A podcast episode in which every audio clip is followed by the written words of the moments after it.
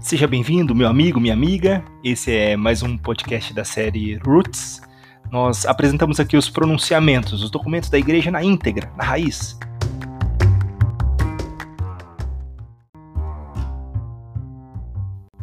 Vem comigo, vamos mergulhar no oceano do conhecimento da fé católica. Exortação Apostólica Pós-Sinodal Verbum Domini, segunda parte, Verbum in Ecclesia. A palavra de Deus e a igreja. A igreja acolhe a palavra de Deus. O Senhor pronuncia a sua palavra para que seja acolhida por aqueles que foram criados precisamente por meio do Verbo. Veio para o que era seu, João 1, 11. Desde as origens, a palavra tem a ver conosco, e a criação foi desejada numa relação de familiaridade com a vida divina. O prólogo do quarto evangelho apresenta-nos também a rejeição da palavra divina por parte dos seus que não o receberam. João 1:11. Não recebê-lo quer dizer não ouvir a sua voz, não se configurar ao logos. Mas quando o homem, apesar de frágil e pecador, se abre sinceramente ao encontro com Cristo, começa uma transformação radical. A todos os que o receberam, deu-lhes o poder de se tornarem filhos de Deus. João 1:12. Receber o Verbo significa deixar-se plasmar por ele, para se tornar, pelo poder do Espírito Santo, conforme a Cristo, ao Filho único que vem do Pai. João 1,14. É o início de uma nova criação. Nasce a criatura nova, um povo novo. Aqueles que creem, ou seja, aqueles que vivem a obediência da fé, nasceram de Deus. João 1,13 são feitos participantes da vida divina, filhos no Filho. Gálatas 4, do 5 ao 6, Romanos 8, do 14 ao 17. Santo Agostinho, comentando este trecho do Evangelho de João, afirma de modo sugestivo: por meio do Verbo foste feito, mas é necessário que por meio do Verbo sejas refeito. Em Johannes Evangelium Tratatus 1, 12. Vemos esboçar-se aqui o rosto da igreja como realidade que se define pelo acolhimento do Verbo de Deus, que, encarnando, colocou a sua tenda entre nós. João 1,14. Esta morada de Deus entre os homens, a Shekinah, Êxodo 26, 1, prefigurada no Antigo Testamento, realiza-se agora com a presença definitiva de Deus no meio dos homens contemporaneidade de Cristo na vida da igreja. A relação entre Cristo, palavra do Pai, e a igreja não pode ser compreendida em termos de um acontecimento simplesmente passado, mas trata-se de uma relação vital na qual cada fiel pessoalmente é chamado a entrar. Realmente falamos da palavra de Deus que está hoje presente conosco. Eu estarei sempre convosco até o fim do mundo. Mateus 28, 20. Como afirmou o Papa João Paulo II, a contemporaneidade de Cristo com o homem de cada época realiza-se no seu corpo, que é a Igreja. Por esta razão, o Senhor prometeu aos seus discípulos o Espírito Santo, que lhes haveria de lembrar e fazer compreender os seus mandamentos. João 14, 26. E seria o princípio fontal de uma nova vida no mundo. Veritatis Splendor 25. A constituição dogmática de Verbum expressa este mistério com os termos bíblicos de um diálogo nupcial.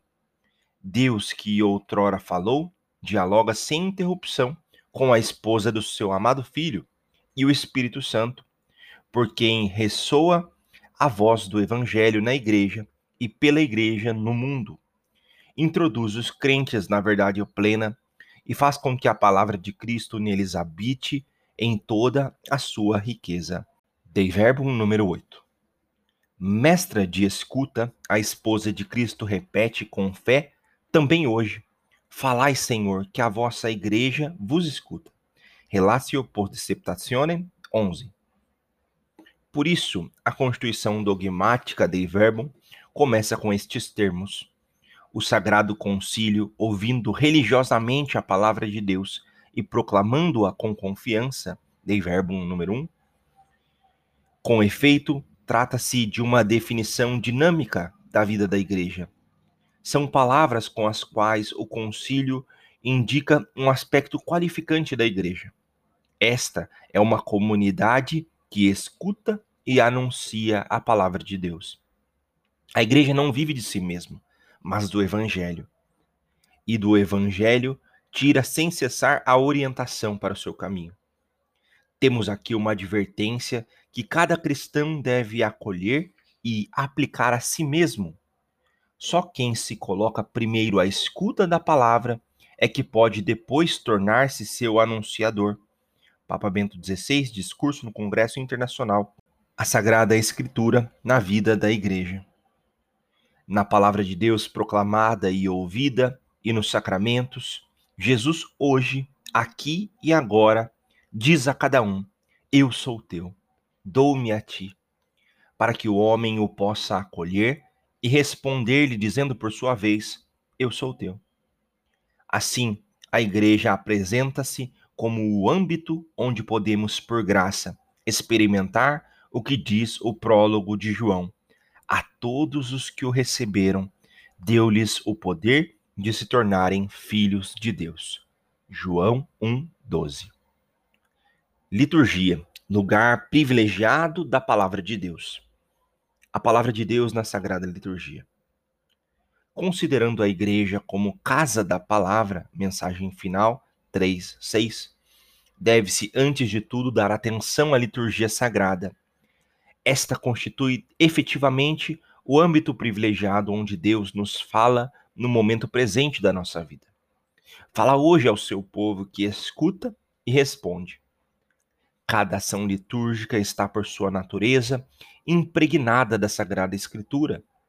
Como afirma a Constituição Sacrosantum Continuum, é enorme a importância da Sagrada Escritura na celebração da liturgia, porque é a ela que se vão buscar as leituras que se explicam na homilia e os salmos para cantar. Com seu espírito e da sua inspiração, nasceram as preces, as orações e os hinos litúrgicos. Dela tiram a sua capacidade de significação as ações e os sinais. Sacrosantum Contílio 24. Mais ainda, deve-se afirmar que o próprio Cristo está presente na sua palavra, pois é ele que fala ao ser lida na igreja a Sagrada Escritura. Sacrosantum Contílio 7. Com efeito, a celebração litúrgica torna-se uma contínua, plena e eficaz proclamação da palavra de Deus. Por isso, constantemente anunciada na liturgia, a palavra de Deus permanece viva e eficaz pela força do Espírito Santo e manifesta aquele amor operante do Pai que não cessa jamais de agir em favor de todos os homens. Ordenamento das leituras da missa, número 4. De fato, a liturgia sempre mostrou ter consciência de que na ação litúrgica a palavra de Deus é acompanhada pela ação íntima do Espírito Santo, que a torna operante no coração dos fiéis. Na realidade, graças ao Paráclito, é que a palavra de Deus se torna fundamento da ação do próprio Espírito Santo. Sugere a cada um no íntimo do coração tudo aquilo que na proclamação da palavra de Deus é dito para a assembleia inteira dos fiéis e enquanto reforça a unidade de todos, favorece também a diversidade dos carismas e valoriza a ação multiforme. Ordenamento das leituras na missa, número 9. Por isso, para a compreensão da palavra de Deus é necessário entender e viver o valor essencial da ação litúrgica.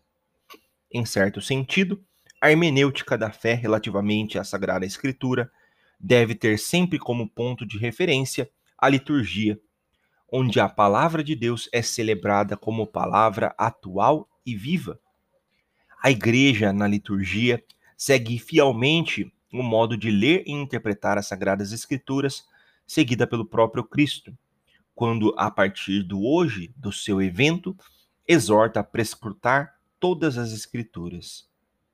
Aqui se vê também a sábia pedagogia da igreja, que proclama e escuta a Sagrada Escritura seguindo o ritmo do ano litúrgico. Vemos a palavra de Deus distribuída ao longo do tempo, particularmente na celebração eucarística e na liturgia das horas. No centro de tudo, refugie o mistério pascal, ao qual se unem todos os mistérios de Cristo e da história da salvação, atualizados sacramentalmente.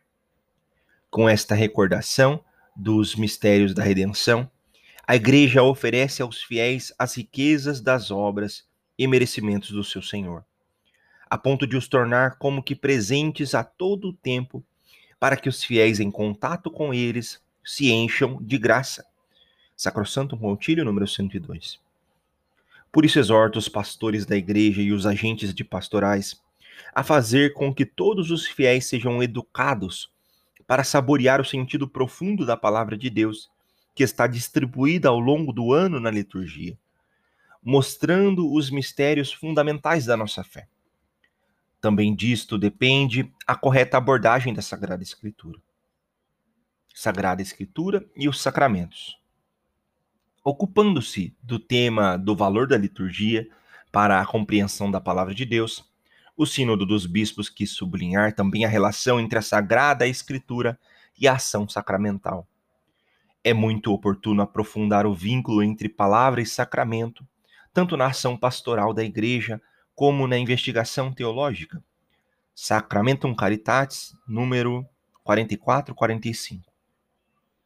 Certamente a liturgia da palavra é um elemento decisivo na celebração de cada um dos sacramentos da igreja. A interpretação da Bíblia na igreja, número 4c. Na prática pastoral, porém, nem sempre os fiéis estão conscientes deste vínculo, vendo a unidade entre os gestos e a palavra. É dever dos sacerdotes e diáconos, sobretudo quando administram os sacramentos, evidenciar a unidade que formam palavra e sacramento no mistério da igreja. A interpretação da Bíblia na igreja, número 3b. De fato, na relação entre palavra e gesto sacramental, mostra-se de forma litúrgica o agir do próprio Deus na história, por meio do caráter performativo da palavra. Com efeito, na história da salvação, não há separação entre o que Deus diz e faz. A sua própria palavra apresenta-se como viva e eficaz, Hebreus 4:12. Como aliás indica o significado do termo hebraico dabar. Do mesmo modo, na ação litúrgica, vemos-nos colocados diante da sua palavra que realiza aquilo que diz. Quando se educa o povo de Deus para descobrir o caráter performativo da palavra de Deus na liturgia, ajudamo-lo também a perceber o agir de Deus na história da salvação e na vida pessoal de cada um dos seus membros a palavra de Deus e a Eucaristia. Quanto foi dito de modo geral a respeito da relação entre palavra e sacramentos, ganha maior profundidade aplicado à celebração eucarística. Aliás, a unidade íntima entre palavra e Eucaristia está radicada no testemunho das Escrituras, João 6, Lucas 24. É atestada pelos padres da Igreja e reafirmada pelo Concílio Vaticano II. A este propósito, Pensemos no grande discurso de Jesus sobre o pão da vida na sinagoga de Cafarnaum, João 6, do 22 ao 69, que tem como pano de fundo o confronto entre Moisés e Jesus, entre aquele que falou face a face com Deus e aquele que revelou a Deus.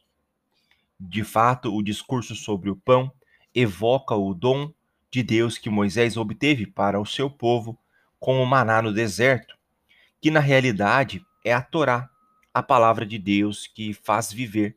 Salmo 119, Provérbios 9, 5. Em si mesmo, Jesus torna realidade esta figura antiga. O pão de Deus é o que desce do céu e dá vida ao mundo. Eu sou o pão da vida. João capítulo 6, versículo 33 e 35. Aqui, a lei tornou-se pessoa Encontrando Jesus, alimentamo-nos, por assim dizer, do próprio Deus vivo, comemos verdadeiramente o pão do céu. Jesus de Nazaré, Joseph Ratzinger, 336. No discurso de Cafarnaum, aprofunda-se o prólogo de João. Se neste o Logos de Deus se fez carne, naquele a carne faz-se pão. dando para a vida do mundo. João 6, 51. Muito errado. No discurso de Cafarnaum, aprofunda-se o prólogo de João. Se neste o Logos de Deus se faz carne, naquele a carne faz-se pão, dado para a vida do mundo. João 6,51. Aludindo assim ao dom que Jesus fará de si mesmo no mistério da cruz, confirmado pela afirmação acerca do seu sangue dado a beber. João 6,53. Assim, no mistério da Eucaristia, mostra-se qual é o verdadeiro maná, o verdadeiro pão do céu, é o Logos de Deus, que se fez carne, que se entregou a si mesmo por nós no mistério pascal. A narração de Lucas sobre os discípulos de Emaús permite-nos uma reflexão subsequente acerca do vínculo entre a escuta da palavra e a fração do pão. Lucas 24, do 13 ao 35. Jesus foi ter com eles no dia depois do sábado. Escutou as expressões da sua esperança desiludida e, acompanhando-os ao longo do caminho, explicou-lhes em todas as Escrituras tudo o que lhe dizia a respeito. 24, versículo 27.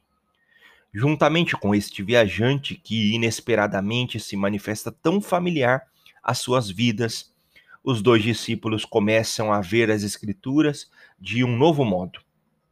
O que acontecera naqueles dias já não parece como um fracasso, mas cumprimento e novo início. Todavia, mesmo estas palavras não parecem ainda suficientes para os dois discípulos. O Evangelho de Lucas diz que abriram-se-lhes os olhos e reconheceram-no. 24, 31. Somente quando Jesus tomou o pão, abençoou e partiu e lhe deu. Antes, os seus olhos estavam impelidos de o reconhecerem. Capítulo 24, versículo 16. A presença de Jesus, primeiro com as palavras e depois com o gesto de partir o pão, tornou-se possível aos discípulos reconhecê-lo e apreciar de modo novo tudo o que tinham vivido anteriormente com ele. Não estava o nosso coração a arder quando ele nos explicava as Escrituras? 24, versículo 32. Vê-se a partir destas narrações como a própria Escritura leva a descobrir o seu nexo indissolúvel com a Eucaristia. Por conseguinte, deve-se ter sempre presente que a palavra de Deus lida e proclamada na liturgia pela Igreja conduz, como se de alguma forma se tratasse da sua própria finalidade, ao sacrifício da aliança e ao banquete da graça, ou seja, a Eucaristia, ordenamento das leituras na missa número 10. Palavra e Eucaristia correspondem-se tão intimamente que não podem ser compreendidas uma sem a outra. A palavra de Deus faz-se carne sacramentalmente no evento eucarístico. A Eucaristia abre-nos a inteligência da Sagrada Escritura, como esta, por sua vez, ilumina e explica o mistério eucarístico. Com efeito, sem o reconhecimento da presença real do Senhor na Eucaristia, permanece incompleta a compreensão da Escritura.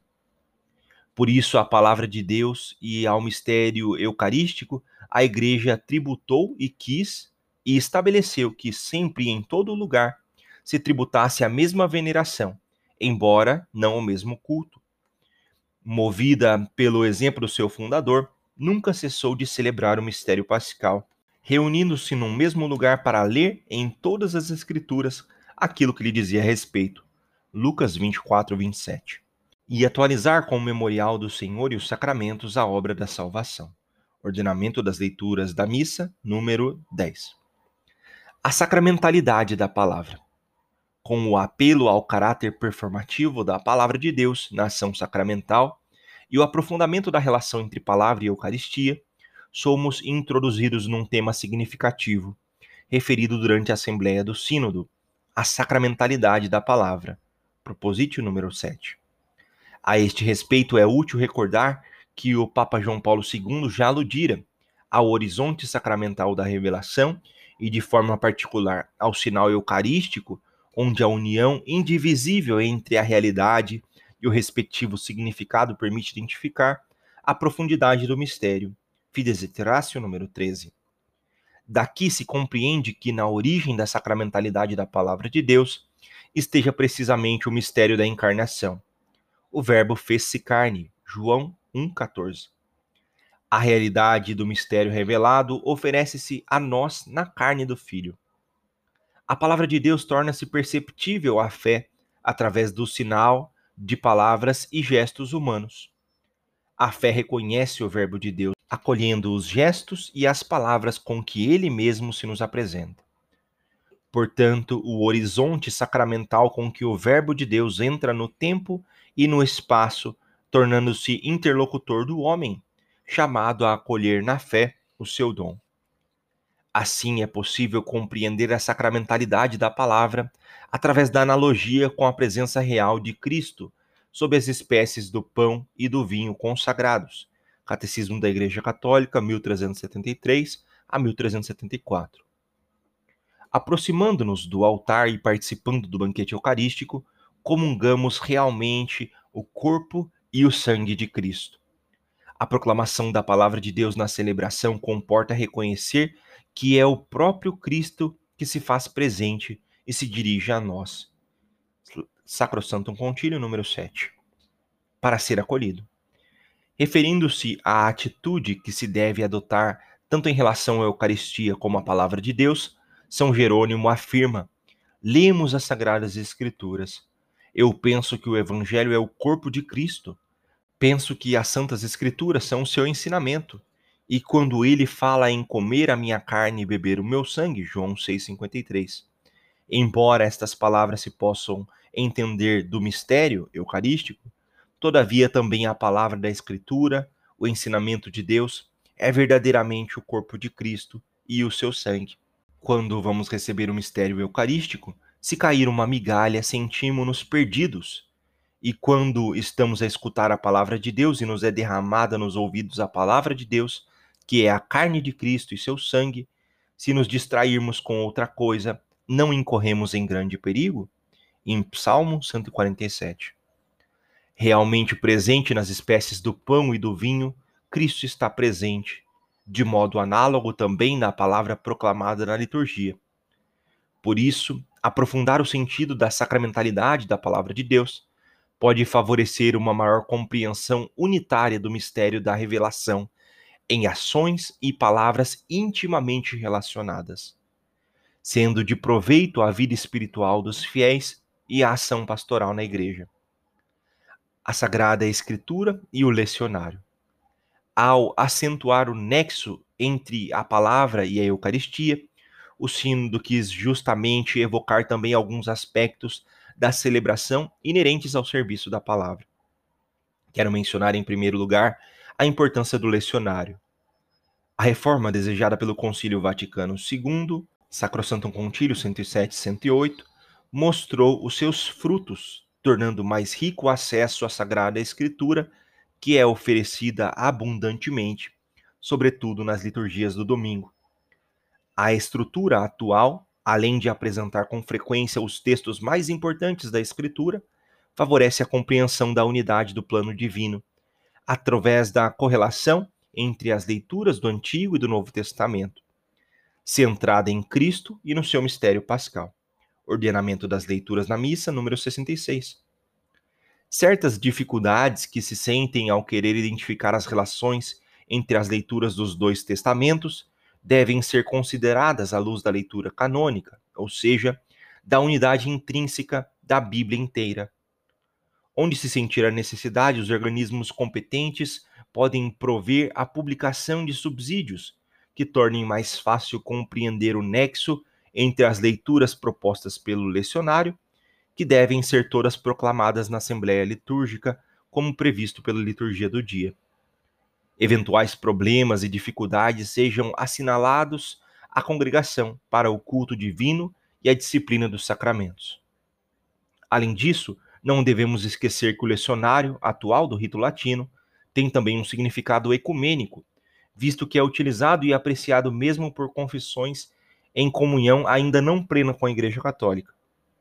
De modo diverso, se apresenta o problema do lecionário nas liturgias das igrejas católicas orientais, que o Sínodo pede para ser examinado com autoridade. Propositio 16. Segundo a tradição própria e as competências das igrejas suiures, e tendo em conta também o contexto ecumênico.